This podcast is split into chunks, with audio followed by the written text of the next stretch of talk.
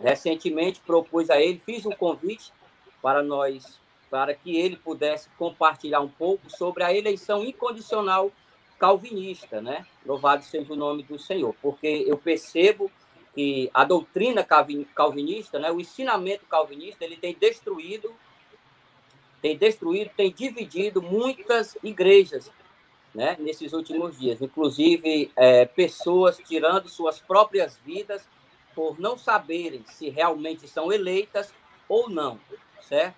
Então isso eu sinto muito, né?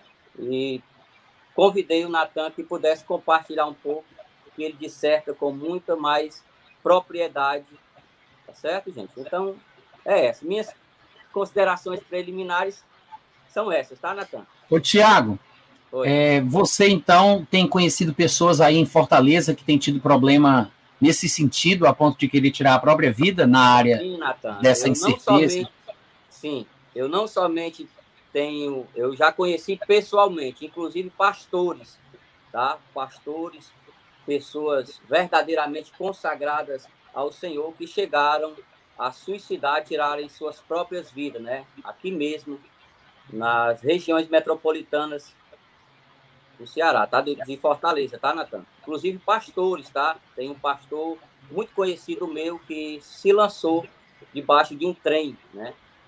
Meu Deus. Eu soube, eu soube que ultimamente, antes do fim né, da vida dele, ele estava frequentando, frequentando igrejas onde propagavam essa miserável doutrina, né? Vou logo dizer dessa forma. Então, Tiago, mas o fato de ele ter se matado não tem, não precisa ter uma relação direta com a doutrina calvinista, não, não né? Não, né? Não precisa, né, Natan? Mas tudo indica, tudo indica, né? Não conheci somente ele, tá? Não somente ele. Ele é um, ele é um caso que se tornou público, né? Inclusive passou nas redes sociais, mas quem o conheceu como eu pessoalmente, tá certo? Senti muito, né? E a minha intenção maior é que através da vida do Natan, louvado seja o nome do Senhor, almas e mais almas, né? Vidas e mais vidas possam ser alcançadas, libertas pelo verdadeiro poder da palavra genuína de Deus, né? E não dessa deturpação que o calvinismo tem ensinado. Pois deixa eu te contar uma coisa, Tiago. Tá na live aqui também um colega meu lá de Fortaleza, que o nome dele é Marcelo. Ele passou aí uma mensagem dele aí, e às vezes eu confundia ele contigo.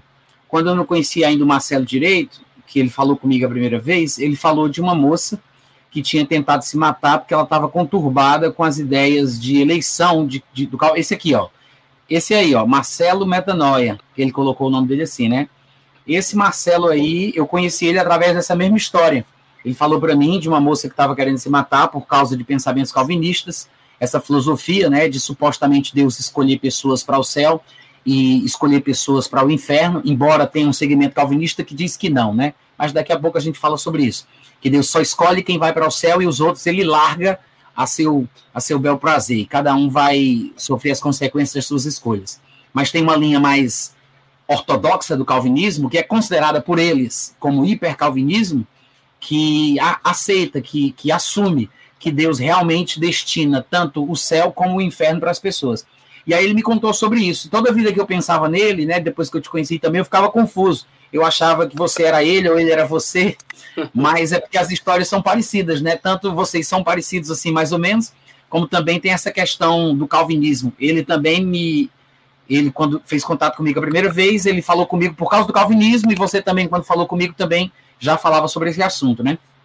Mas ele é daí do Ceará, tá? De Fortaleza. Eu não sei se ele mora na Calcaia, eu não me lembro agora onde é que ele mora, mas ele é cearense também. Um abraço para ele, tá? Um abraço, Marcelo. Inclusive, Natan, é, é, esse falecido ah. pastor, esse falecido pastor que se lançou debaixo do trem foi lá na Calcaia mesmo, tá? Aham. Infelizmente, tá? Infelizmente. E não somente ele, né, Natan? Como nós, nós, nós sabemos que a proporção é grande, né? calvinismo, infelizmente, tem alcançado muitas pessoas, né? Muitos corações que não Natan estão Chiado não está, ó, não entendi nada o que a Nice disse. Nice tentando ajudar a gente aí, mas escreveu tudo errado. Natan Chiado não está o áudio, mas não tá bom, depois tu vai... Ela tá dizendo que não está chiando, é? Será Isso, que é isso? Ela está não. dizendo que chiado não está, mas Ah. não tá bom, né? Ela está dizendo Ah, que não tá entendi. bom e depois a gente vai ver. Entendi. Será que o meu também tá assim? Deixa eu ver aqui se eu consigo melhorar O um pouquinho eu ouvindo pontos. normal- normalmente, o seu, né? É, né? O meu, todo mundo está dizendo que está baixo. Nis, veja aí se tá ruim nisso. Depois, se o meu continua ruim, tá? De qualquer forma. O pessoal aí tá se tornando membro, gente. Ó, obrigado pelo carinho, vocês que estão entrando, tá? Eu sei que vocês talvez queiram apenas abençoar aqui o meu trabalho, o ministério, né? Incentivando aí o trabalho do canal, mas ao mesmo tempo eu fico grato porque essa ajuda é muito importante, tá? E como vocês já perceberam aí pela fala do Tiago, né? Pela história triste que ele contou, o nosso, o nosso assunto aqui hoje é exatamente isso: a diabólica doutrina calvinista da predestinação para o inferno. E é ridículo, eu sei que é nojento ter que admitir que cristãos pensem dessa forma, mas realmente há gente que pensa assim. E eles até se consideram como os representantes da verdadeira fé evangélica, para você ver que absurdo, né? Que contraditório. Porque à medida que nós falamos sobre o evangelho, o amor de Deus, o Pai de Jesus Cristo, que ama todos os homens sem acepção de pessoas, aí chega esse povo aí pregando esse tipo de Deus que determina quem vai para o céu e quem vai para o inferno, que não ama a todos porque Jesus não morreu por todos, e toda essa palhaçada aí que vocês já conhecem. E o assunto é esse, né? O que diabo é eleição incondicional? Tiago, no seu ponto de vista aí, o que é que você diria sobre essa questão da eleição incondicional, dessa doutrina? O que é que você tem para contribuir? O que, é que você fala sobre isso? Natan, no meu ponto de vista, né, primeiramente, no ponto de vista bíblico, ele é reprovado, né, essa eleição incondicional, né, porque segundo o calvinismo propriamente dito, né, eles confessam que na eleição incondicional Deus na eternidade passada, né, ele já determinou quem seria as pessoas que haveriam de salvar pelo próprio decreto dele, como também as próprias pessoas que ele lançaria no inferno, né? o que contradiz totalmente as escrituras, porque, segundo os Coríntios, capítulo 5, versículo 10, se eu não me engano, Paulo diz que todos nós haveremos de comparecer ante o tribunal de Cristo para darmos contas de todas as nossas obras, né? Para recebermos a retribuição pelas nossas obras. Então, se tudo que eu faço hoje em dia foi pré-programado por Deus na eternidade passada, eu vou prestar conta de quê, né? fica a indagação, a curiosidade, né, Natan? Então, não faz sentido, né? Existe o juízo, né, o trono branco. Então, a gente vai aparecer, comparecer perante o tribunal de Cristo para dar conta de quê? Se o próprio Deus, segundo eles, né, elegeu e determinou as pessoas certas para morarem no céu e, e as outras serem lançadas no inferno, né? Isso é basicamente, né, o que a eleição incondicional do calvinismo ensina, né? As escrituras. É, é assim, existem existem muitos pontos que fazem parte do calvinismo. Cinco deles são mais populares, né, que formam aquele acróstico conhecido como tulipa em inglês, tulip, né, que fala sobre a depravação total, a eleição incondicional, a expiação limitada, ou seja, é uma espécie de redenção particular, porque Jesus não teria morrido por todos. Aí depois vem a graça irresistível, porque aquele que foi escolhido por Deus antes mesmo dele nascer para ser salvo, não tem como resistir ao que Deus quer fazer com ele. Em outras palavras, Deus vai enfiar suas bênçãos pela sua goela abaixo. Ele vai ser abençoado por cima de pai e pedra, na marra, nem que do queira. É irresistível. E depois vem a perseverança dos santos, porque supostamente quem foi eleito para ser salvo vai perseverar até o fim. E esse é um dos santos, dos escolhidos, que vai ser provado que foi escolhido pelo fato de perseverar até o fim. Então são mais ou menos esses cinco pontos que traduzem a essência do calvinismo, embora a gente saiba que existam muitas outras coisas também. Agora, em relação à eleição incondicional, que é o segundo ponto aí da tulipa, né? Tem a depravação total e depois vem a eleição incondicional, né? Total depravity e unconditional election. A eleição incondicional, inclusive, só aqui fazendo um comentário, muita gente se atrapalha quando ouve um calvinista falar sobre a quando ouve falar sobre a depravação total e diz assim: não, nesse ponto aí eu concordo com os calvinistas. Tem, eu já ouvi muitos arminianos falando isso. Para quem não sabe, eu não sou arminiano, mas eu respeito eu muito não. mais o pensamento. eu respeito muito mais o pensamento arminiano do que o pensamento calvinista, porque os arminianos procuram revelar o caráter de Deus como ele se mostra através de Jesus Cristo. E eles raciocinam de forma muito mais inteligente do que o pensamento filosófico calvinista. Mas o pessoal, muitos arminianos pensam que a depravação total dos calvinistas é a mesma que os arminianos concordam. Tem um barulho aí, viu, Tiago? Eu não sei se é você mexendo no, no, em não, alguma não. coisa, batendo. Não, não tá. é, não, não é, Natan. Beleza. É. Aí, ele, aí eles dizem assim: não, em relação à depravação total, a gente concorda, a gente pensa igual, a gente acredita do mesmo jeito. Só que, na verdade, a depravação total do arminianismo é diferente da depravação total do calvinismo. No calvinismo, a depravação total deixa implícito que a pessoa não consegue crer em Jesus enquanto ela não for salva. É exatamente isso que você ouviu. É contraditório ao que a Bíblia diz, é totalmente o oposto do que as Escrituras ensinam, porque a Bíblia diz: crê no Senhor Jesus e serás salvo. Se, teu, se com teu coração creres, né, ainda mostra aí a condicionalidade, né? Se com teu coração creres e com a tua boca confessares a Jesus como Senhor, serás salvo. Em todos os lugares da Bíblia se fala que Deus amou o mundo de tal maneira que deu seu Filho unigênito para que todo aquele que nele crê não pereça, mas tenha a vida eterna. Quem crê não entra em condenação, mas passou da morte para a vida. Então sempre a pessoa tem que crer para ser salva. Curiosamente, e por mais intrigante que pareça, ninguém sabe explicar exatamente por que, que eles pensam assim, mas o calvinismo loucamente defende o oposto do que a Bíblia ensina.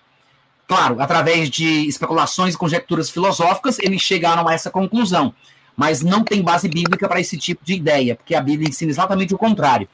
Os calvinistas pensam que a depravação total deixa implícito ou implica que o ser humano não consegue crer se ele não for salvo antes. E eles gostam de citar muito Efésios capítulo 2, né, que diz que estávamos mortos em nossos delitos e pecados. E por causa disso eles dizem: morto faz isso? morto faz isso?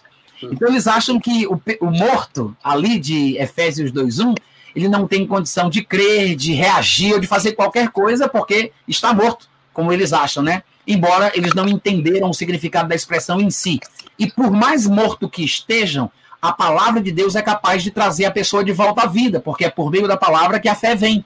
A fé vem pelo ouvir a palavra, e através dessa fé adquirida por se ouvir a palavra de Deus, a pessoa é salva.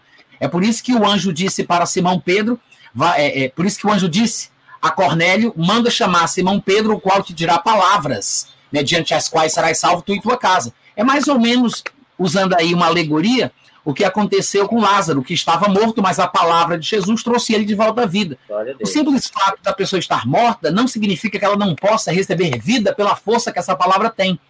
Então as pessoas os calvinistas usam esse argumento, que não é nenhum argumento, né? É uma exposição, é, é, a pessoa se expõe em público, ela expõe a sua ignorância em público, mostrando que ela não entende bem o que a palavra de Deus diz. Porque o, o fato da Bíblia dizer que a pessoa está morta em delitos e pecados não quer dizer que ela não tenha vida, que ela não exista, que ela não esteja consciente, que ela não tenha ali é, uma decisão a tomar, que ela não possa ouvir, entender, falar, pensar, tomar ações ou ser responsabilizada pelos seus atos. Tanto é que os próprios calvinistas dizem que os pecadores são responsáveis pelos seus atos, mesmo que estejam mortos em delitos e pecados. Mas a verdade é que uma pessoa morta em delitos e pecados, ela pode ouvir e entender a ponto de nascer de novo através dessa palavra, como o anjo disse para Cornélio que aconteceria com ele se ele ouvisse a pregação que Pedro haveria de trazer.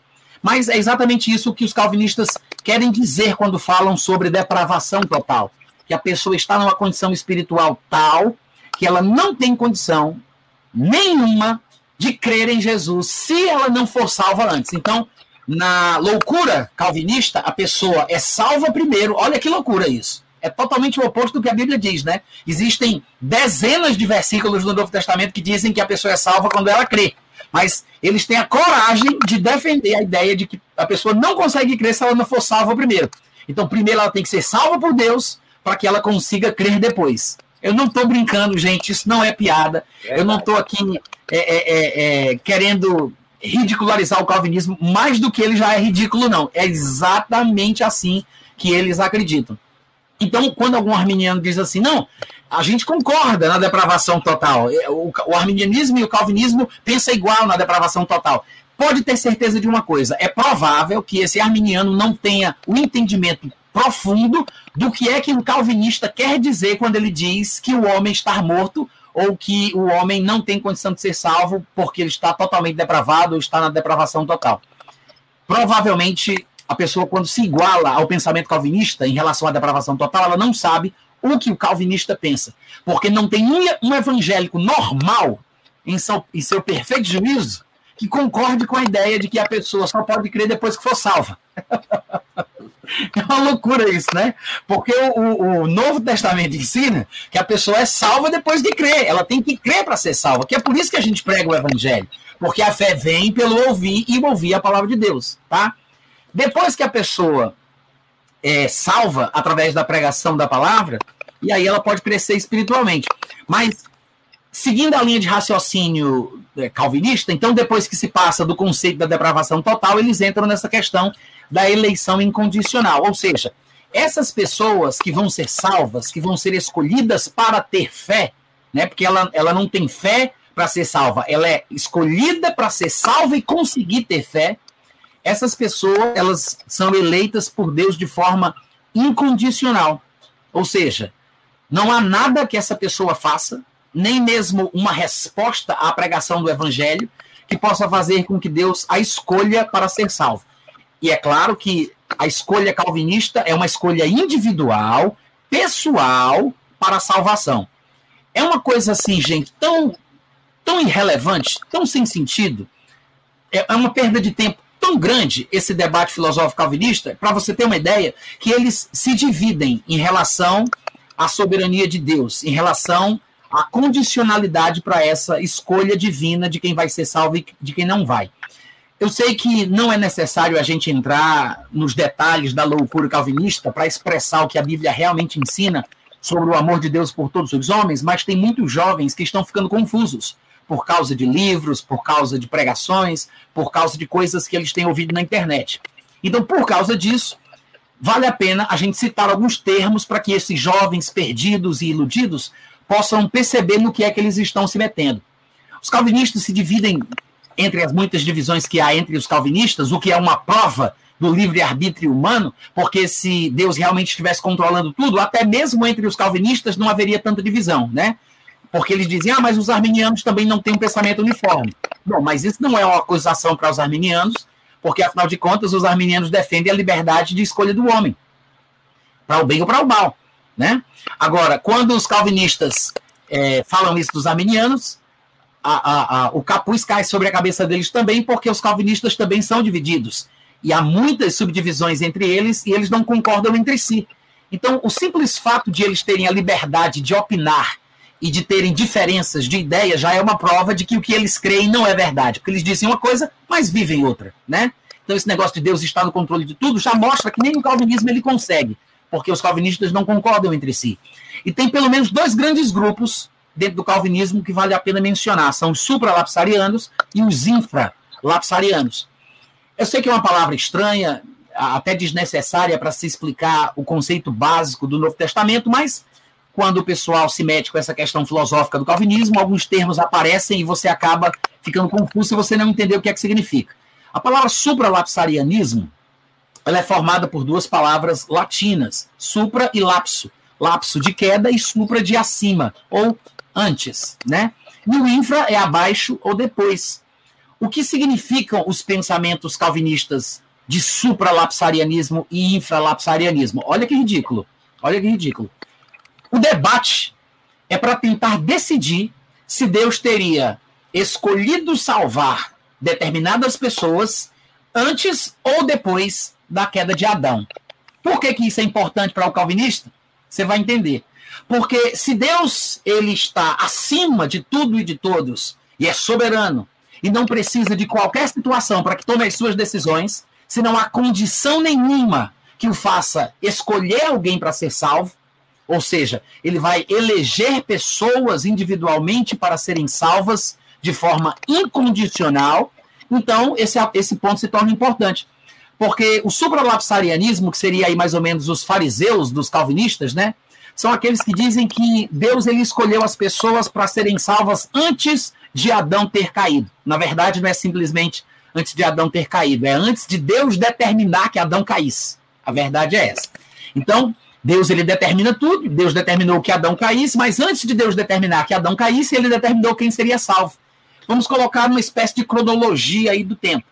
Né? Na linha do tempo, da eternidade passada, ui, meu Deus, ele primeiro determina quem vai ser salvo e depois ele determina que Adão vai cair. E claro que depois da determinação da queda de Adão, os outros homens que virão em seguida estarão perdidos na tal da depravação total, né? Só que essa é uma tentativa de calvinistas mais é, é, radicais de defender a soberania de Deus e dizer que ele não precisa que Adão caia para decidir quem vai ser salvo. Ou seja, antes mesmo de Deus decretar que Adão caísse, ele já decretou quem seria salvo. Antes mesmo da queda de Adão. Antes mesmo do decreto da queda de Adão. Então, são os supra-lapsarianos. É aqueles que creem que a escolha incondicional de Deus para que alguns sejam salvos foi feita antes da queda.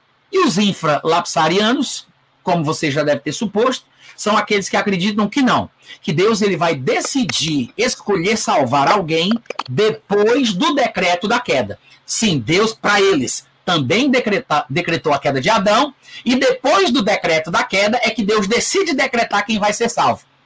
É besteira. É, é só firula filosófica, é perda de tempo, é babaquice. Mas é esse tipo de coisa que faz com que eles percam tempo e mais tempo e mais tempo debatando, se, se achando inteligentes, intelectuais, muito sábios, aprofundados nas matérias do infinito de Deus e do profundo de Satanás, né? Essas coisas assim que eles gostam de discutir. Gente, isso é tolice. Isso é perda de tempo, é totalmente desnecessário. Qualquer tipo de ideia filosófica que leve você para longe da verdade demonstrada através de Jesus Cristo, isso aí não vem de Deus.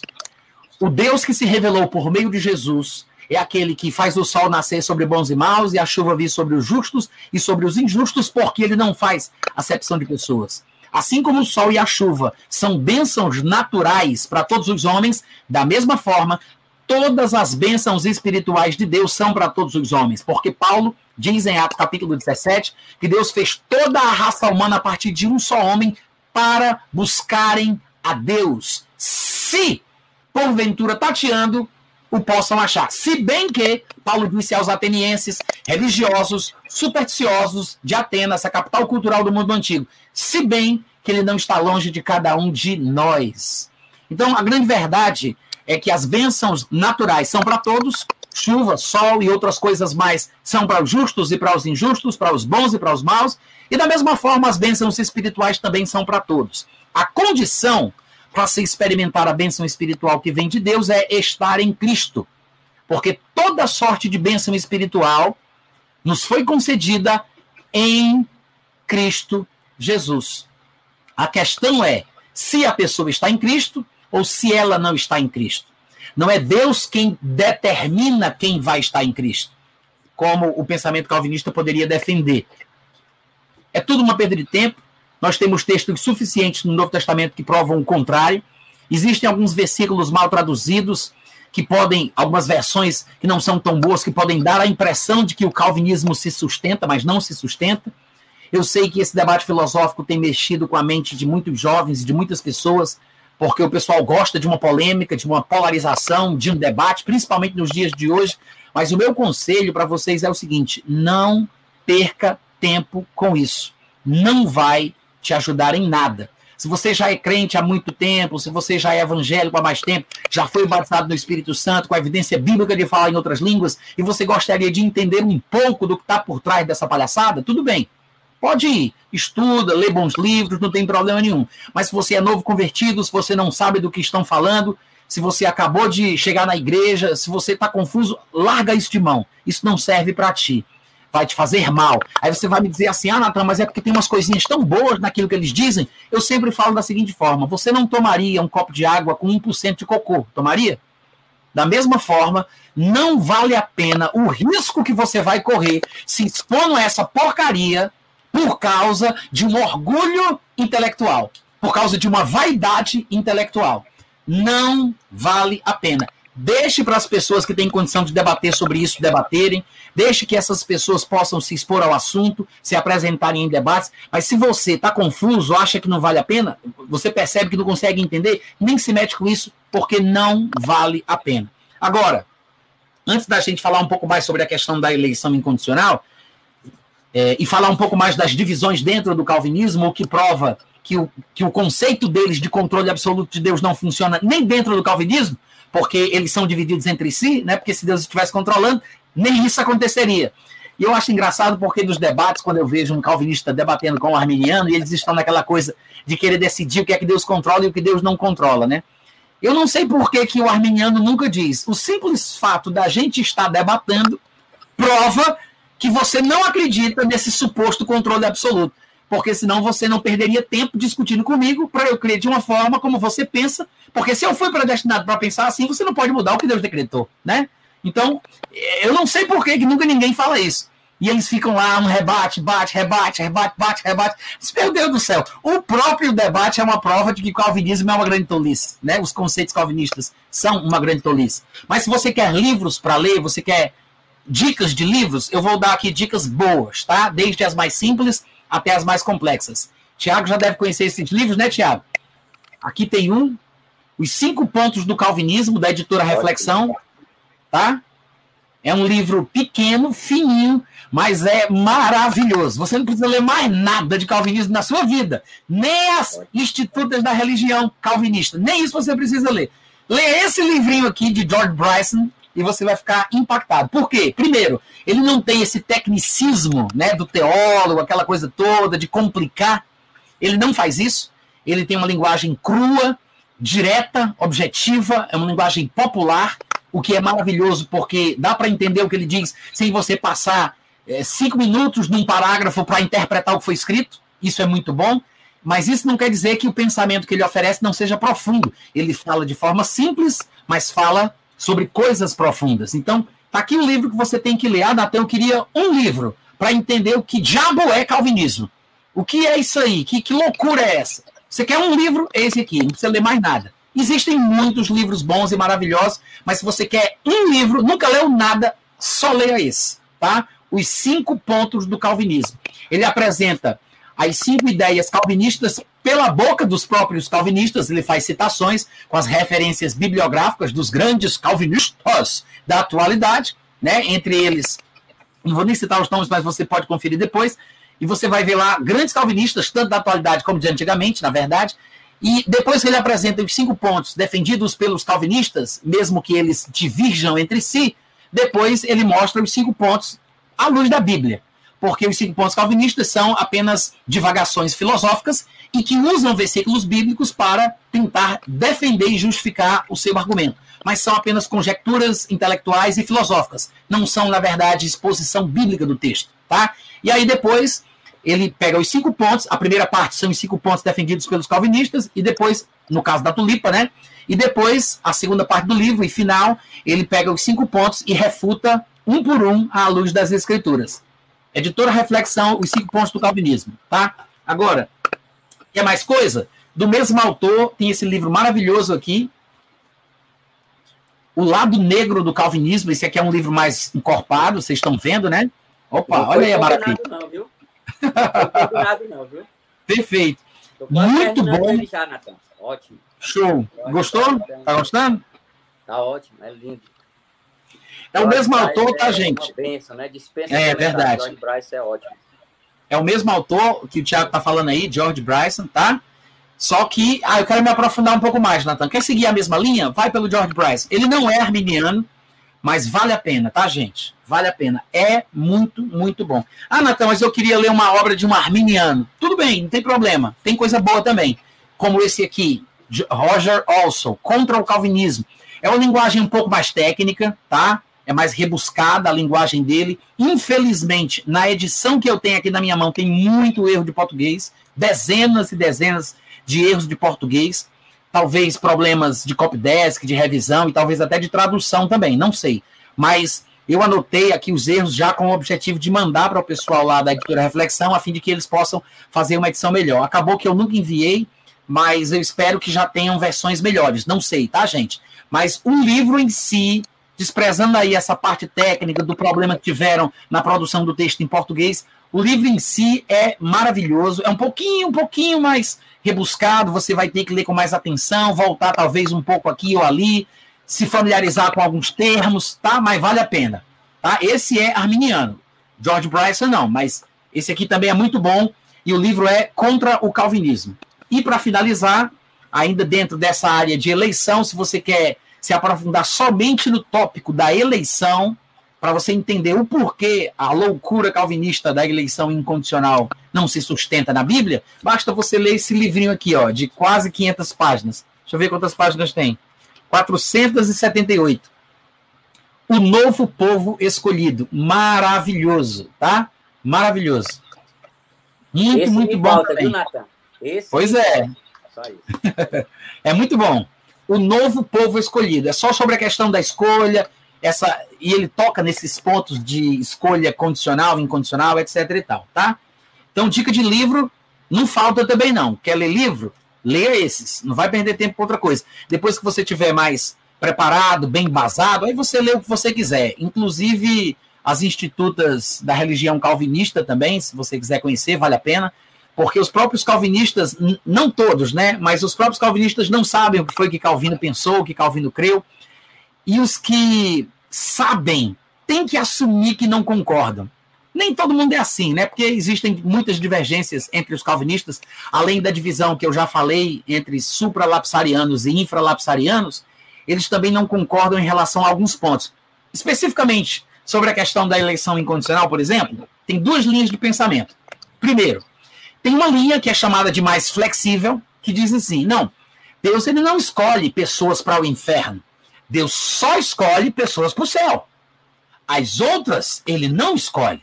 As que vão para o inferno, as que vão para a condenação, para a danação eterna, Deus não escolheu para que elas vão parar lá. Elas vão para lá pelas suas próprias escolhas, pelo seu próprio pecado, porque elas estão perdidas e depravadas totalmente. Parece que é, é, é, a mente calvinista é meio seletiva, né? Tem horas que eles lembram de umas coisas, tem horas que eles não lembram. Eu não sei por que, que nessas horas que o calvinista mais flexível, quando vai dizer que Deus só elege para a salvação e não elege para o inferno, eu não sei por que, que eles não param para pensar como é que essas pessoas vão parar no inferno pelos seus próprios atos, se os atos que elas praticam são determinados por Deus. Eu não sei por que, que nessa hora eles não lembram disso, né? Opa, peraí, realmente, é, os atos deles que vão levá-los para o inferno foi determinado por Deus. Eles não lembram disso. Nessa hora, é uma coisa assim tão doida que eu fico olhando para os argumentos dos calvinistas, porque eles se acham muito inteligentes, né? Eu fico olhando assim e digo assim, meu Deus do céu, será que ele está falando isso mesmo? Será que ninguém está percebendo a idiotice que ele está dizendo? Porque num momento ele defende uma suposta é, é, é soberania absoluta, porque o conceito de soberania calvinista é uma caricatura da soberania bíblica da pessoa de Deus, né? É só uma caricatura. Mas aí, numa hora, ele defende essa loucura dessa soberania que eles inventaram para si, e depois, no outro momento, eles são mais flexíveis e simplesmente dizem que as pessoas sofrem as consequências dos seus atos, das suas escolhas e dos seus pecados. Ué, que diabo é isso, meu irmão? Ou você mantém uma consistência com as coisas que você pensa, ou então não faz sentido. É por isso que os calvinistas flexíveis, né, os mais flexíveis, que dizem que Deus não escolhe para o inferno, ele só escolhe para o céu, eles são incompatíveis com o verdadeiro calvinismo. Na verdade, gente, esses calvinistas que dizem que Deus não escolhe para o inferno são os calvinistas que têm um pingo, mas é só um pingo mesmo, um pingo de juízo. Porque eles têm vergonha de admitir que o verdadeiro calvinismo predetermina, a filosofia calvinista predetermina tanto para o céu como para o inferno. O verdadeiro calvinismo é isso. Eu sei que, por exemplo, R6 Sproul, né? R.C. Sproul, que é um calvinista aí da atualidade, ele diz que a ortodoxia calvinista, olha só o que, que ele diz, a ortodoxia calvinista diz que Deus escolhe pessoas para o céu, no caso da eleição incondicional, é só para quem vai para o céu. Deus não escolhe incondicionalmente quem vai para o inferno. Deus não faz isso. E a ortodoxia calvinista defende que Deus apenas escolhe para o céu. É o que o Sproul defende. Só que o próprio Sproul se esquece ou simplesmente finge que não sabe que o Calvino defendia a dupla predestinação. Ou seja, Calvino, se Calvino não era calvinista, aí é uma coisa que eles vão ter que decidir entre eles, né? Ninguém está aqui para julgar a loucura que eles inventam. Mas Calvino defendia a dupla predestinação.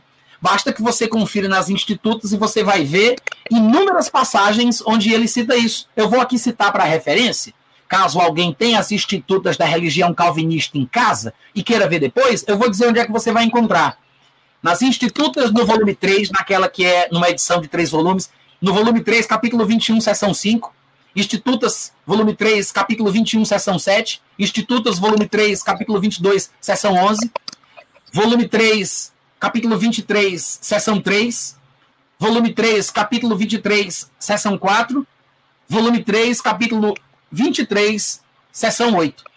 Em todos esses pontos, e além, ah, eu esqueci mais uma, né, que é o, o volume 3, capítulo 23 e seção 8. Aliás, são, são duas citações na mesma seção, na mesma referência. Todos esses lugares aqui nas institutas da religião calvinista, falam da dupla predestinação. O próprio Calvino fala.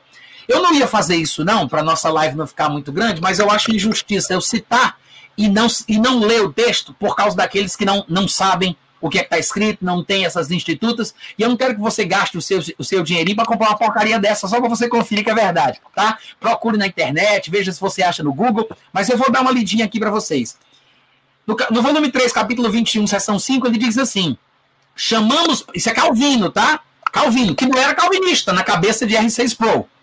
Ele diz assim: chamamos predestinação o eterno decreto de Deus pelo qual houve por bem determinar o que acerca de cada homem ele quis que acontecesse. Pois ele não quis criar a todos em igual condição. Ao contrário, pré-ordenou a uns a vida eterna, a outros a condenação eterna. Olha aí, Calvino, crendo na dupla predestinação. E aí ele diz, portanto, como cada um foi criado para um ou outro desses dois destinos, assim dizemos que um foi predestinado ou para a vida ou para a morte. Tá aí. Calvino era ou não era calvinista? Calvino cria ou não cria na dupla predestinação? A ortodoxia calvinista é o quê? É flexível ou é extrema? Como os calvinistas que têm vergonha dessa posição gostam de chamar. Não, meu irmão, você está é, é, batendo num espantalho. Isso não é o calvinismo, isso é hipercalvinismo. Mentira, isso é calvinismo puro. Ou eles não sabem, porque muitos calvinistas não leem as institutas, ou são desonestos e tentam, né, ali através de muita conversa, enrolar, sabe? Dourar a pílula, aquela coisa toda que engana, que fala, fala e a pessoa se perde. Às vezes é isso que eles querem fazer. Mas está aqui Calvino defendendo a dupla predestinação. Na próxima, na próxima citação, no volume 3, capítulo 21, seção 7, ele diz: A escritura mostra claramente que destinou de. que designou de uma vez para sempre, em seu eterno e imutável desígnio, aqueles que ele quer que se salvem e também aqueles que Deus quer que se percam. Calvino.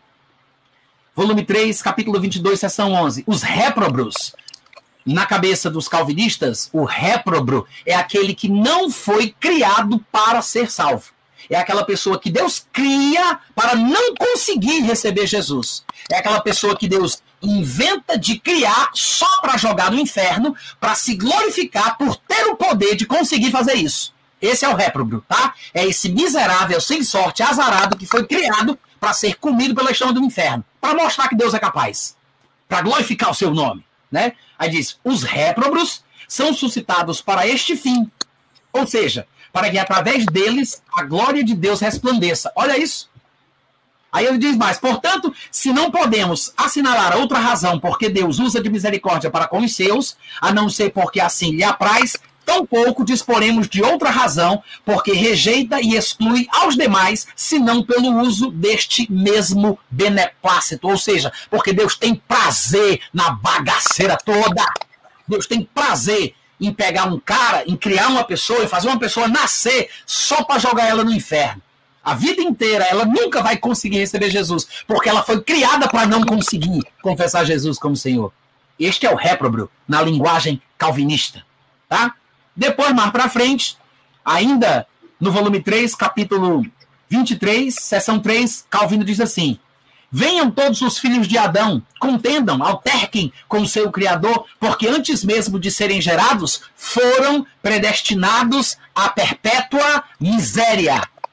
Ou seja, fiquem com raiva, briguem com Deus, batam boca com ele, vai discutir, quem és tu, ó homem, para discutir com Deus, como disse Paulo, né? Eles pegam esse, essa frase, esse versículo fora do contexto, porque não entendem o que Paulo está dizendo ali, não entendem bolhufas da teologia paulina, e para aqueles que quiserem estudar Romanos 9, versículo por versículo, tem vídeo meu aí de duas horas sobre esse assunto, tá?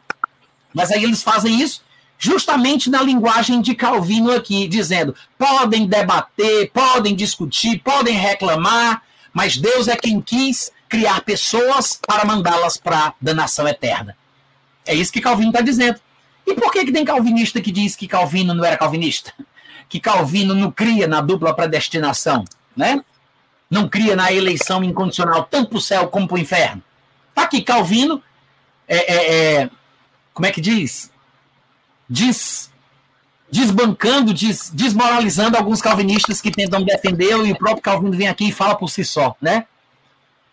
Depois, no capítulo 23, versículo 4, seção 4 ainda, do volume 3, diz: Sem dúvida, confesso, isso é Calvino falando, sem dúvida confesso que foi pela vontade de Deus que todos os filhos de Adão estão nessa miserável condição, em que ora se acham enredilhados, presos numa rede.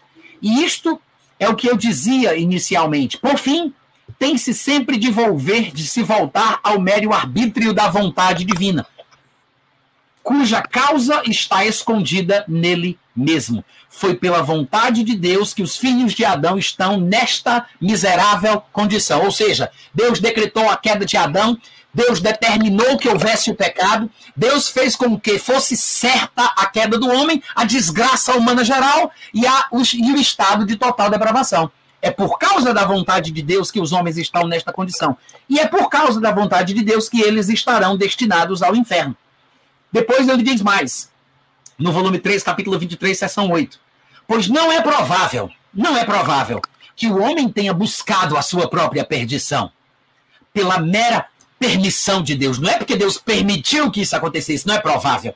Olha só o argumento filosófico de Calvino. Não é provável, não é possível. Não pode ser só por isso, só porque Deus permitiu. Não é provável que, que o homem tenha buscado a sua própria perdição pela permissão, pela mera permissão de Deus e não pela sua ordenação. Ou seja, Deus decretou, ordenou, fez com que fosse certa a queda do homem, a perdição do homem.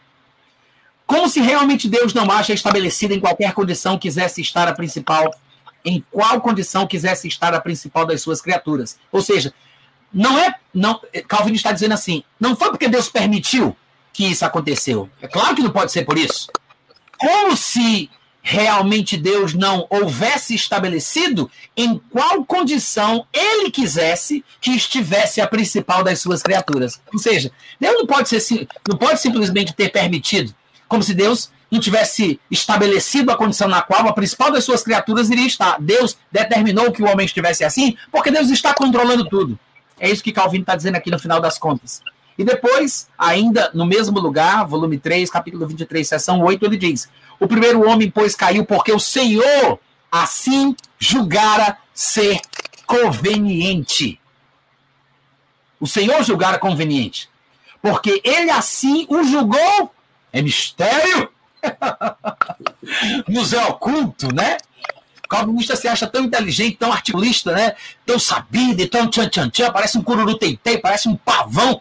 Aí quando chega nessas horas que ele criou a arapuca dele, a gente não sabe se sair. Ele mesmo se prende dentro do labirinto e depois diz, agora é com Deus. Te vira.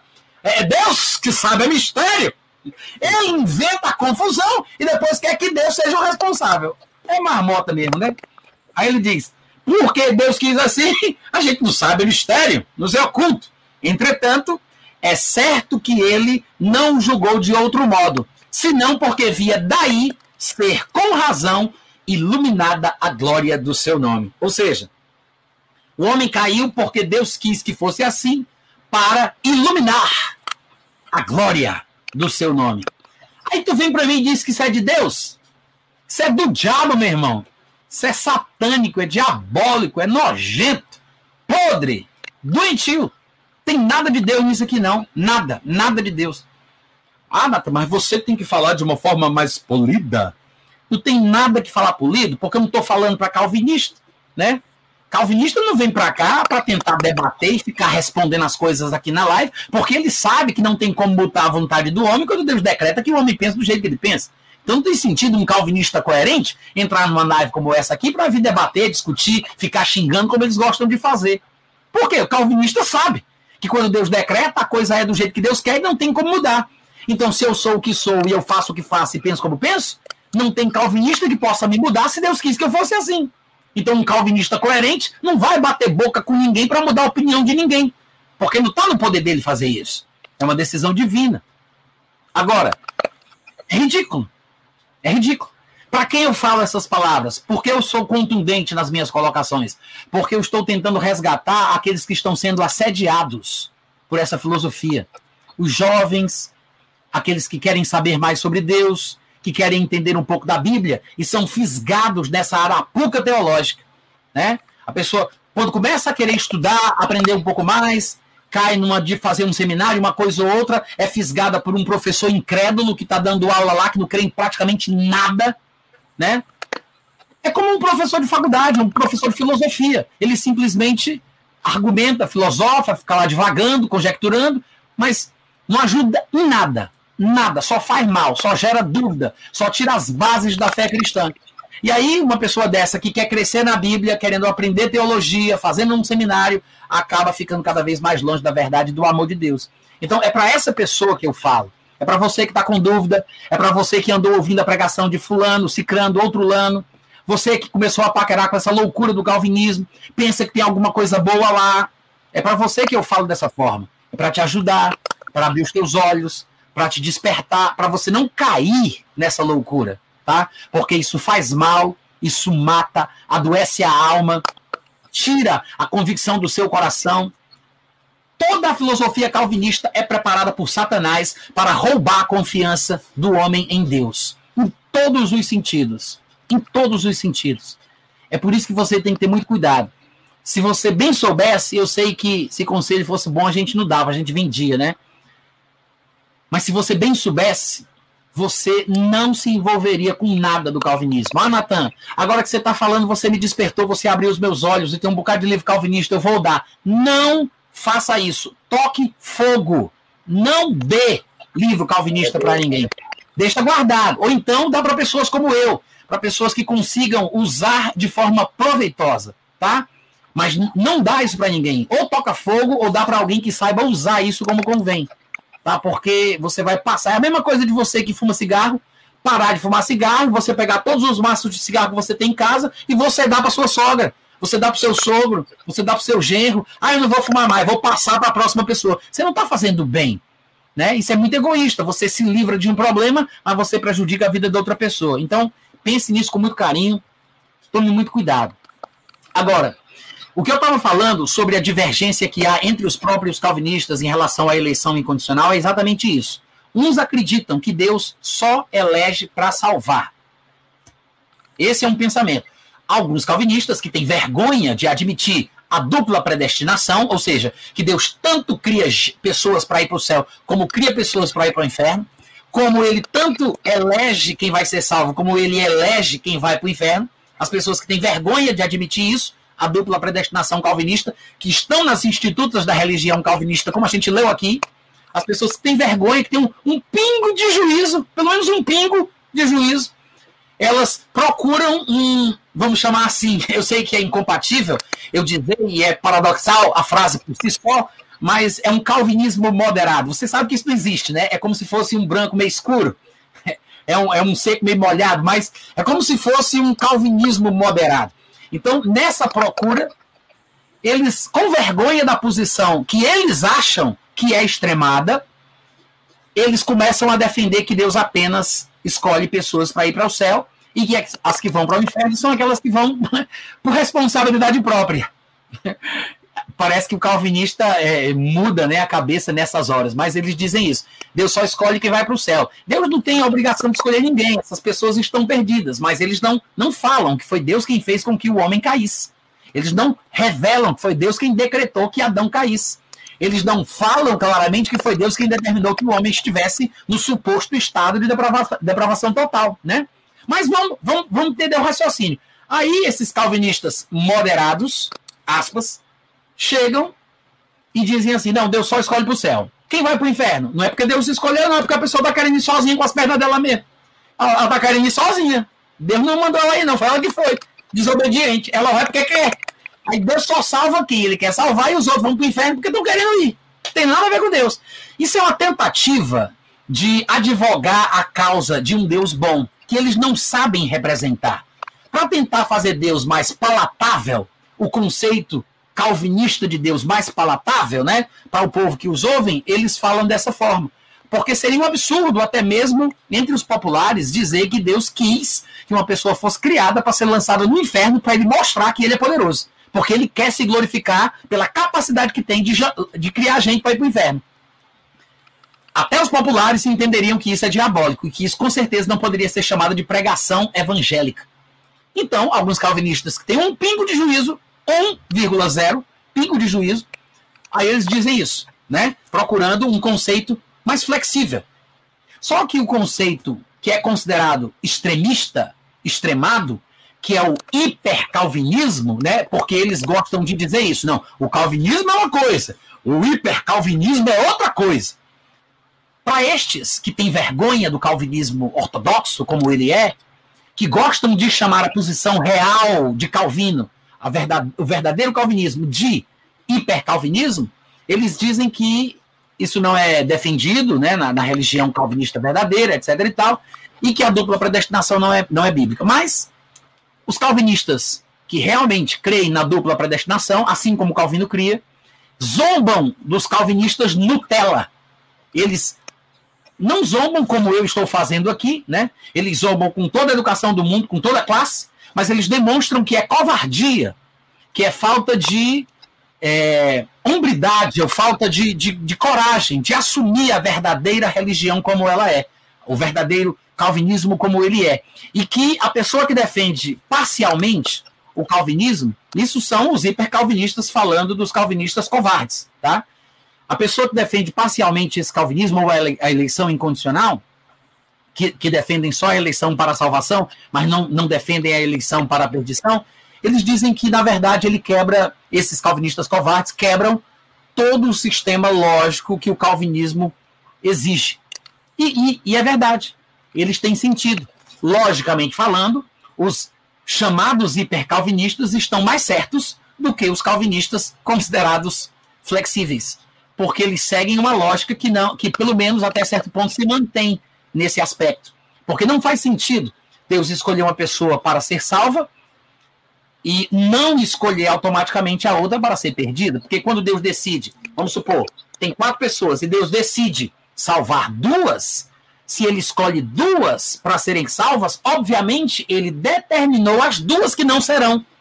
É uma escolha, porque se eu posso salvar todos, mas eu escolho dois, é porque eu não quis salvar os outros. Então, se eu quero salvar dois, eu não quero salvar dois.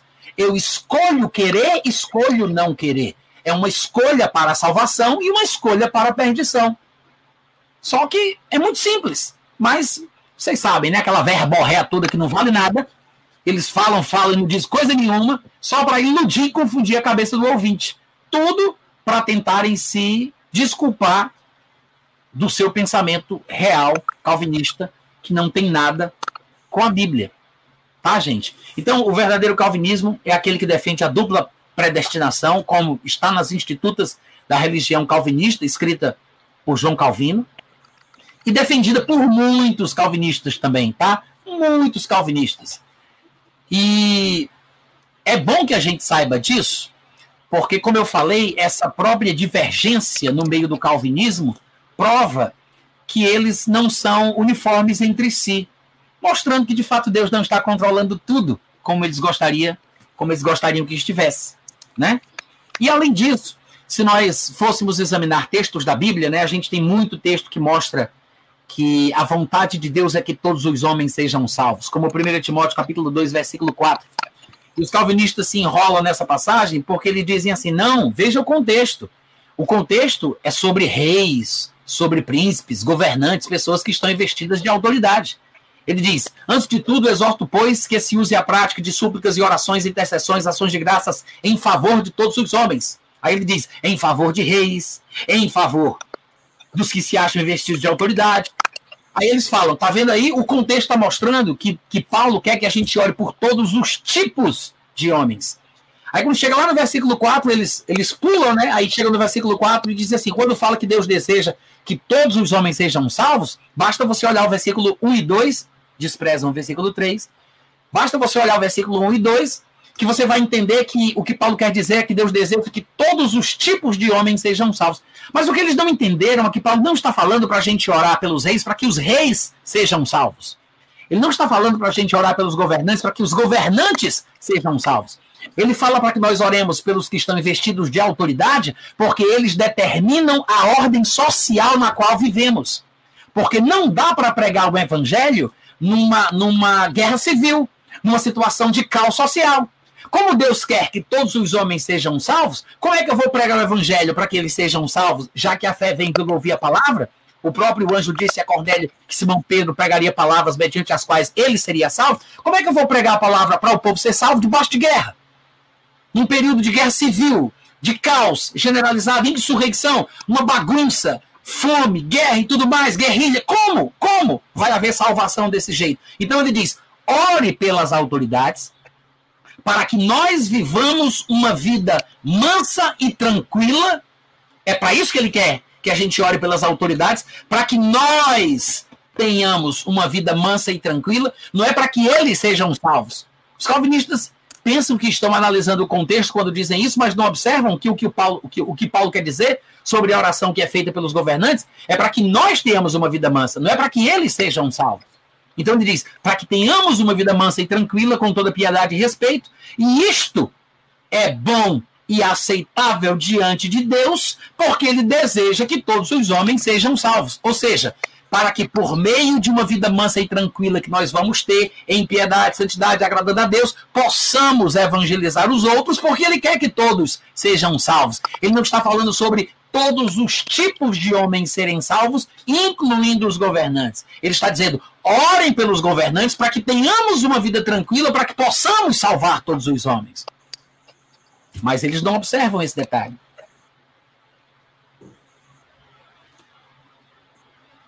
Deus quer que todos os homens sejam salvos.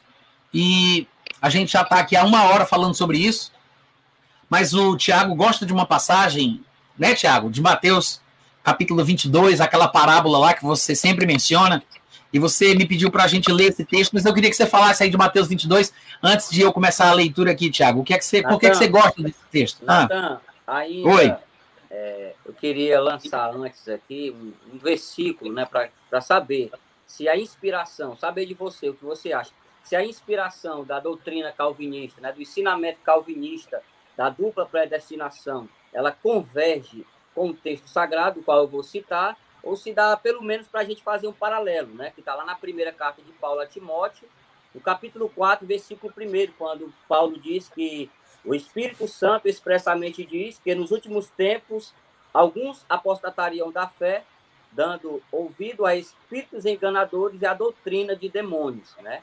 Como nós abertamente cremos, né? Que o calvinismo, né? Os cinco pontos mais precisamente do calvinismo é maligno, certo? Eu queria saber do senhor deixar essa bola quente aí para você, se dá para fazer um paralelo ou não, ou se realmente ele se converge lá e se enquadra lá em 1 Timóteo 4, versículo 1. É, que é um ensino de demônio? Isso. Acho, eu acho que sim, Tiago. Eu acho que sim.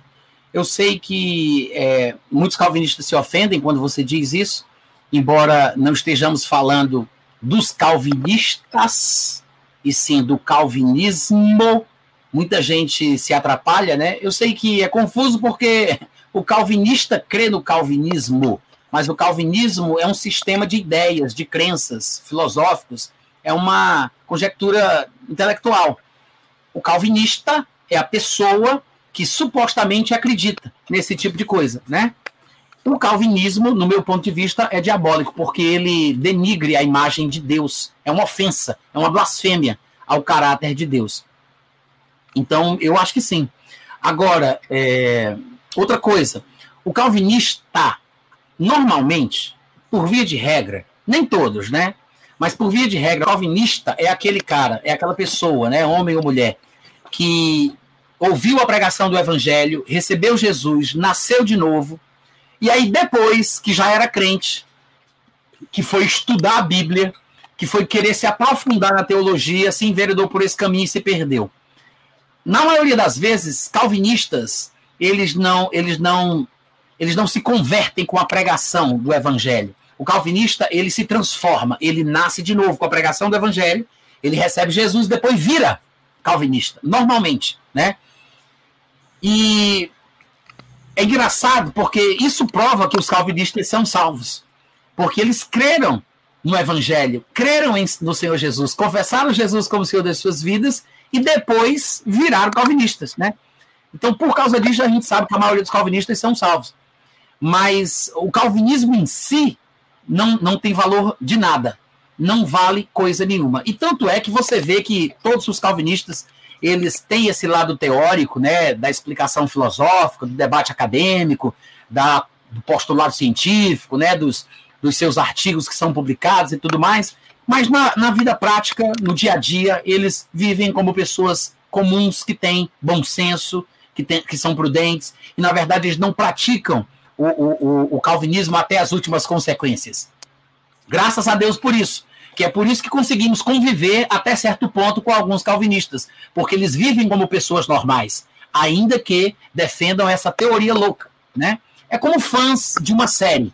Se você pega um fã de, de Senhor dos Anéis, do, do, de Star Wars, de, de, de algum tipo assim de trilogia ou de filmes, de séries, você vai conversar com um cara desse, ele sabe de tudo, ele sabe quem é o pai de quem, nasceu onde, qual é a terra, o nome da cidade, os, todas aquelas aquelas coisas específicas daquela história, daquele romance, ele sabe decorado, parece até que aquilo ali é verdadeiro, parece até que é real, né? Mas é tudo um romance, uma ficção, mas ele sabe ao pé da letra. Ele poderia ser sabatinado sobre aquela série, sobre aquele filme, sobre aquela aquela trilogia e ele vai responder de cabo a rabo. Da mesma forma, um calvinista, ele tem decorado todos os pontos, todos os pormenores, todas as minúcias e nuances, toda a questão, toda, toda a filosofia que envolve a parte teórica do calvinismo. Mas na vida prática, graças a Deus, ele não vive com base naquilo que ele diz que crê. É mais um exercício intelectual, é mais um, um prazer e um orgulho intelectual, né, de, de organizar ideias na cabeça, de debater. É uma satisfação e uma vaidade humana como qualquer outra que nós temos. O calvinismo é apenas isso, tá? Essa questão da filosofia calvinista. Mas, na prática, graças a Deus, os calvinistas não creem de acordo com aquilo que pregam. Eles, eles, eles não vivem de acordo com aquilo que pregam. Eles vivem e praticam a sua vida como homens normais, como pessoas comuns. Tanto é que basta você, por exemplo, entrar em canais de calvinistas quando eles não estão falando de calvinismo. Veja um calvinista falando sobre as coisas da vida, sobre política, sobre filmes, fazendo críticas literárias, culturais. Você vai ver como ele parece uma pessoa normal. Ele fala com bom senso, ele tem prudência, a inteligência, ele sabe se expressar, é articulado. Mas quando ele entra na questão das teorias calvinistas e tem que falar dos pontos teóricos fundamentais da doutrina que ele segue, aí parece que aquele homem inteligente que a gente conheceu há poucos minutos atrás desaparece. E ele começa a contradizer as próprias coisas que ele falou quando falava sobre as coisas da vida, né? Quando ele fala das coisas da vida, ele fala com, com sabedoria, com bom senso, com naturalidade, e quando entra na questão calvinista, tem um cabresto, né, que ele não consegue sair dos trilhos da sua, da sua filosofia. Mas o texto de Mateus 22, que o Tiago sempre fala, é aquele texto onde está escrito: muitos são chamados, poucos são escolhidos. E a gente vai encerrar por aqui, tá, gente? Para a gente não se demorar muito, já tem uma hora e dez minutos. Eu sei que a gente falou muita coisa, eu espero que tenha se, sido útil e sirva de referência para que vocês aprofundem o conhecimento de vocês. Se você precisa de livros, leia os livros que eu falei. Se você tiver dúvidas, fale comigo no Telegram, tá? Entra lá no Telegram. Meu arroba no Telegram é Natan Rufino, é o meu nome, do jeito que está escrito aí, só que tudo junto. Então vai lá, fala comigo, responda a todo mundo sempre que eu posso, sempre que eu vejo, às vezes são dezenas de pessoas mandando mensagem e às vezes passa em branco, ou então tem lá uma notificação, eu entro para ver o que é, aí vou ver outra, esqueço daquela, aí visualizei e nem respondi, às vezes acontece. Então tenha um pouquinho de paciência, são muitas pessoas falando comigo, e porque o meu contato está exposto aí na internet para todo mundo, então acaba acontecendo isso, né? Tem muitos que falam comigo, às vezes para coisas superficiais e outras para coisas mais sérias. Mas eu tento dar atenção a todos. Então, se você quiser falar comigo, me procura lá no Telegram, tá bom? Mas a gente vai ler Mateus capítulo 22, onde aparece essa frase, no versículo 14, porque muitos são chamados, mas poucos escolhidos. Isso é uma coisa que muita gente não entende, né? Engraçado que tenham coragem de citar isso aqui para defender a filosofia calvinista. Não sei, não sei se calvinistas inteligentes ainda fazem isso, não sei. Porque é um tiro no pé. Porque o texto de Mateus 22, ele é a exposição contrária do porquê essa frase não serve para defender a ideia da eleição incondicional. Esse texto é uma prova contrária do que o calvinismo poderia defender na ideia da eleição incondicional. É bom a gente ler o contexto para a gente não, não esquecer o que é está sendo dito aqui. No versículo 1, diz que de novo entrou Jesus a falar por parábolas e, e, e dizendo-lhes: o reino dos céus é semelhante a um rei que celebrou as bodas de seu filho. Então enviou os seus servos, olha só, a chamar os convidados para as bodas, mas estes não quiseram vir. é interessante, gente, porque no texto onde ele diz muitos são chamados, mas poucos são escolhidos, Jesus tenha dito que o povo convidado quem é o convidado? É o chamado, né? Foi chamado, foi convidado. O convidado, o chamado, ele diz: não quis vir. Jesus contando a parábola. Aí ele continua: enviou ainda outros servos com esta ordem: Dizei aos convidados: Eis que já preparei o meu banquete, os meus bois e cevados já foram abatidos, e tudo está pronto. Vinde para as bodas.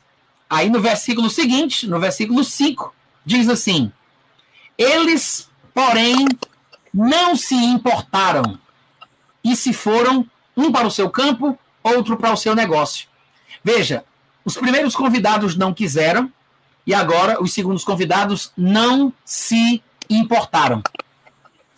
Aí no versículo 6 diz que: E os outros, agarrando os servos, os maltrataram e mataram. Jesus está dizendo que um rei mandou convidar pessoas para festejar o casamento do filho dele. Mandou convidar. Três grupos de pessoas são mencionadas aqui por Jesus Cristo. O primeiro grupo simplesmente não quis. O segundo grupo não se importou. O terceiro grupo se revoltou. Agarrou o enviado, fez o que, meu Deus? Maltratou e matou os servos enviados pelo rei. O rei ficou irado e, enviando as suas tropas, exterminou aqueles assassinos e lhes incendiou a cidade. Outra coisa curiosa é que na mesma parábola Jesus tenha chamado os convidados de assassinos. Porque os chamados aqui foram agora chamados de assassinos. Mas por que eles são chamados de assassinos? Por causa do que eles fizeram. Mas você vai me dizer, e o rei convida assassinos para as bodas? Irmãos, eles eram convidados até então, eles eram chamados até então, se transformaram em assassinos por causa da resposta ao convite.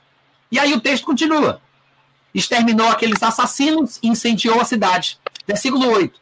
Então disse aos seus servos: Está pronta a festa. Agora, os convidados não eram dignos. Por que não eram dignos? Basta ficar no contexto. Vamos usar as expressões de Jesus, porque não quiseram, porque não se importaram, porque se revoltaram. Está aí a indignidade nos que são chamados. É a resposta, a atitude, ao convite que é feito. Isso é o texto, tá? Claro que um calvinista vai além do que está escrito em prol da sua filosofia e ele vai dizer: Ah, meu irmão, o versículo aí não diz, o texto da Bíblia não diz, eu sei que a escritura não diz isso, mas no oculto, Deus fez com que estas pessoas agissem desse jeito. Deus determinou que elas agissem assim. Foi Deus quem quis que houvesse o latrocínio, o assassinato, o espancamento. Mas veja o que o texto diz. tá? Aí ele diz: os convidados não eram dignos. Versículo 9: E depois para as encruzilhadas dos caminhos e convidai para as bodas a quantos encontrardes. A quem Jesus? Ele diz: qualquer um. Qualquer um. Encontrou, chamou. Encontrou, chamou. Encontrou, chamou. Ele diz: a qualquer um. Aí ele vai convidar a quantos encontrardes. E saindo aqueles servos pelas estradas, reuniram todos os que encontraram. Todos. Maus e bons. Bufo, como diz lá no Ceará, né, Tiago? Durma com uma bronca dessa, meu irmão. Durma com uma bronca dessa. Ele chamou todos os que ele encontrou, bons e maus. E a sala do banquete ficou repleta de convidados. Isso aqui é que é interessante. Obrigado, viu, Verônica, pela tua ofertinha aí, mulher. Deus te abençoe. Ô, glória. Ó, isso é que é interessante. Para você ver como não é uma forçação, não é uma benção imposta, não é uma salvação e eleição é, determinista e fatalista da parte de Deus para com os homens, que na parábola que Jesus conta, a palavra convidados aparece uma, duas, três, quatro, cinco vezes. Versículo 3, versículo 4, versículo 8, versículo 9, versículo 10. Oito vezes. Uma, duas, três, quatro, cinco. Não, uma, duas, três, quatro, cinco, seis. Ou são cinco? Uma, duas, três, quatro, cinco. Cinco vezes a palavra convidados aparece. Gente, pelo amor de Deus, é um convite. A própria palavra escolhida por Jesus para falar sobre o assunto já deixa implícito aqui que é uma questão de responder se vous plaît, né? É, é, você tem que responder, você tem que dizer um sim, você tem que aceitar o convite, é uma proposta. E aí, no versículo 10, 11, diz: Obrigado, Tiago. Entrando, porém, o rei para ver os que estavam à mesa, ou seja, os convidados que aceitaram o convite, para ver os que estavam à mesa, notou ali um homem que não trazia veste nupcial. E perguntou-lhe: Amigo, como foi que você entrou numa festa como essa sem veste nupcial? e ele emudeceu. Sabe por que ele emudeceu? Porque ele sabia que estava errado. Ele sabia. Você não vai ser convidado para um casamento, você não vai de biquíni, você não vai de maiô. Tem que usar a roupa apropriada, não tem sentido. Se você vai vestido de palhaço, é porque você é um palhaço, né?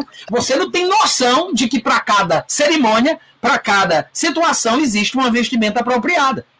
Então, o homem foi convidado para as bodas do casamento do filho de um rei, e ele entra com vestes inapropriadas, e ele fez isso de propósito, para ver se dava certo. Não sei as razões que o motivou a se vestir assim, Jesus não se importa com esse detalhe, mas deixa implícito que ele sabia que estava errado. Tanto é que ele emudeceu, porque ele não tinha resposta, ele sabia. É, é para ver, se colar, colou. Né? Como dizem os nordestinos, é, é jogar verde para colher maduro. Ele se colar, colou. Ele tá indo ali pelas beiradas para ver se tá certo, se colar, colou.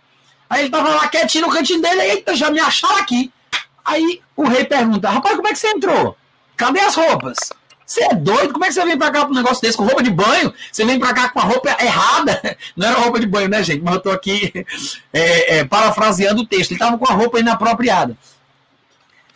Aí ele fica calado, porque ele sabe que estava errado. Ou seja, ele arriscou, mesmo tendo aceitado o convite, mesmo tendo respondido positivamente ao chamado, ele ainda fez o que não devia, mostrando que, mesmo depois de uma resposta positiva, o homem ainda pode decidir como é que ele vai, como é que ele vai ficar vestido, como é que ele vai se comportar, como é que ele vai agir, mesmo depois de ter respondido positivamente, tá?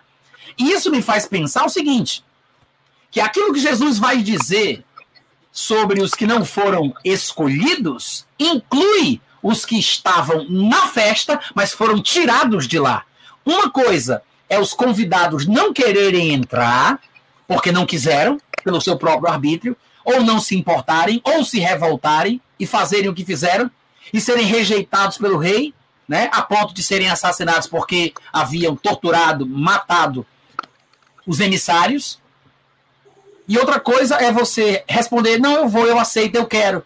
E não se comportar de forma compatível à altura do convite, né?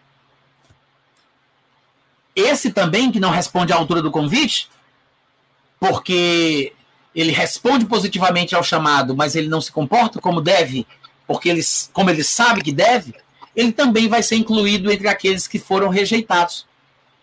Todos os outros, menos esse, foram ou se encaixam no que nós chamaríamos de escolhidos, né? Tanto é que é por isso que Jesus diz assim, no versículo 13: Então ordenou o rei aos serventes: amarrai-o de pés e mãos, lançai-o para fora nas trevas, ali haverá choro e ranger de dentes. Porque muitos são chamados, mas poucos escolhidos. Se você for comparar a, a quantidade de pessoas que na parábola de Jesus foram classificadas como escolhidas e as que podem se, se, se adequar à palavra de, de, de não ser escolhido, não escolhido, no final das contas, todos os que entraram estavam no gozo, na alegria da festa do casamento do filho do rei. Mas aquele que estava lá errado é uma minoria, porque era um só em meio a tanta gente. Esse também vai sofrer a. Ele vai ser o que? É, tirado daquele prazer, ele vai ser tirado daquela festa, exatamente como aqueles outros que não entrariam porque não eram dignos. Então, este também é um daqueles que não foi escolhido, embora ele tenha respondido ao chamado mas por causa do seu comportamento depois da resposta positiva, ele acabou sendo preterido em relação aos outros. Então, na verdade, a pessoa que ouve o chamado de Deus, que ouve a pregação do Evangelho, tentando aqui fazer uma aplicação prática dessa parábola, a pessoa que ouve a pregação do Evangelho, ela pode responder positivamente, ou ela pode simplesmente rejeitar aquela pregação em diversos momentos da vida dela, ou até mesmo até o final da sua vida, e continuar perdida até o dia da sua morte.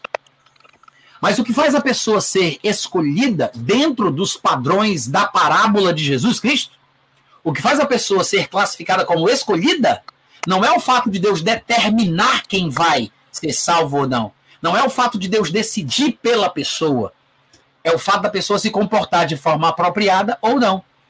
Se a pessoa simplesmente não quer, é claro que ela é indigna e ela não vai ser escolhida. Se a pessoa simplesmente não se importa, é claro que a pessoa não vai ser escolhida.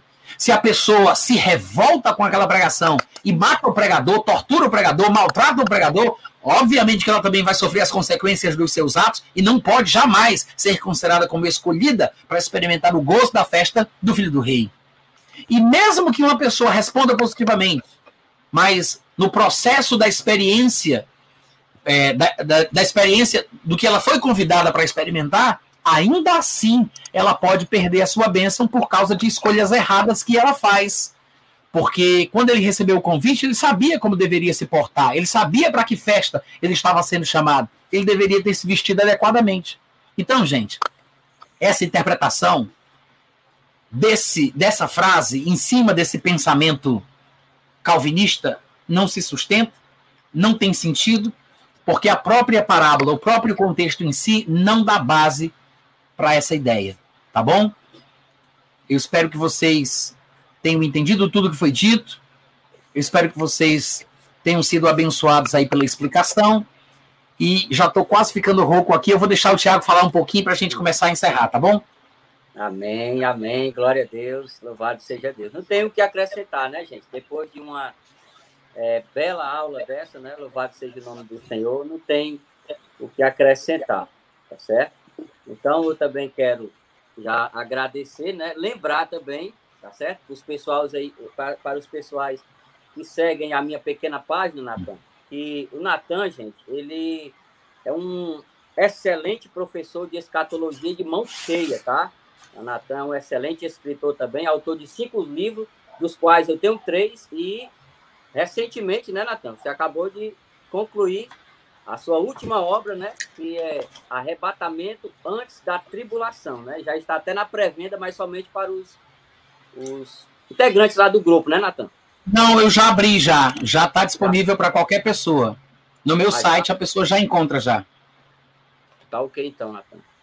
Então é isso. Somente agradecer, tá bom? Agradecer ao Natan por esse indizível privilégio, tá? Pela honra. Eu tive a honra de conhecê-lo pessoalmente em uma vinda aqui no Ceará, né, Natan? Recentemente. É isso aí. Então, Agora uma coisa, tá bom? Uma coisa interessante, tá certo? Que Deus te recompense. Tá certo? Tiago. Nathan... Oi.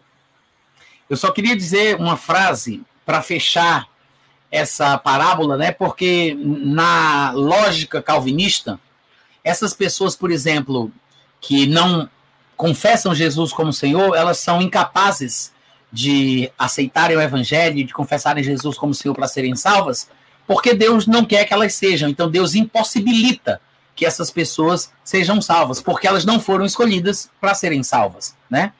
Então, no calvinismo a lógica é essa, elas não vêm porque não foram escolhidas, elas não vêm até o evangelho. No caso ali do convite que foi feito pelo rei, elas não aceitaram responder ao convite porque não tinham sido escolhidas para serem salvas. Mas aí cabe a seguinte pergunta: depois que a gente lê o contexto, depois que a gente entende tudo, basta a seguinte pergunta: essas pessoas não quiseram vir porque elas não eram escolhidas ou elas não foram escolhidas porque elas não quiseram vir, né? Fica aí essa pergunta então no ar. E todo mundo já sabe qual é a resposta. Elas foram consideradas como não escolhidas porque não quiseram vir, né? Amém, Natal. Tá bom. Pois então, gente, é, obrigado pelo carinho de vocês, pela paciência. Aí no, nas descrições da live tem os nossos contatos, ou pelo menos o meu. Tem também links para os meus livros, tá? Na minha página, no meu site. Inclusive esse livro novo, Arrebatamento Antes da Tribulação, já está disponível para pré-venda. Eu acho que devem ter apenas mais 50 ou menos um pouco do que isso. Então, assim, se você quiser garantir o seu, compra lá e depois, assim que chegar, eu envio. Já está vindo da gráfica para minha casa, tá? E eu estou me organizando aqui, caso eu consiga, se Deus quiser, eu vou imprimir mais 500. Eu estou me, me organizando, vendo os custos, me preparando, porque eu sei que se já foram mais de 50 comprados antes do livro chegar, eu só mandei fazer 100, né, nessa leva inicial, então eu sei que não vai dar para quem quer. Então eu já vou trabalhar, se Deus quiser, para conseguir fazer mais 500, tá bom? Estou me programando para isso. Mas, Tiago, obrigado pelo carinho, viu, queridão? Pelo convite, foi muito bom. Eu que lhe agradeço, tá, Natan? Minha esposa manda saudação e um abraço para Ana e para o Theo, tá? Deus abençoe Amém, você, glória. E a gente se vê lá no Telegram e qualquer dia desse em Fortaleza. Eu acho que no final desse ano eu tenho um evento já em Fortaleza, viu, Tiago? Eu vou com Ana, com o Theo, eu vou ministrar na igreja de um rapaz aí, amigo meu, que me convidou, já deixou data marcada. Eu acho que eu vou em Ubajara também. É Ubajara? Eu acho que é Ubajara. Na igreja de outro amigo meu, então eu vou passar um tempinho em Fortaleza, se Deus assim permitir. Tá? Amém, Natan. Até lá, meu guerreiro. Tá bom? Pois um abraço, tchau, tchau, gente. E até a próxima. Valeu. Valeu, Thiago. Tchau, Natan.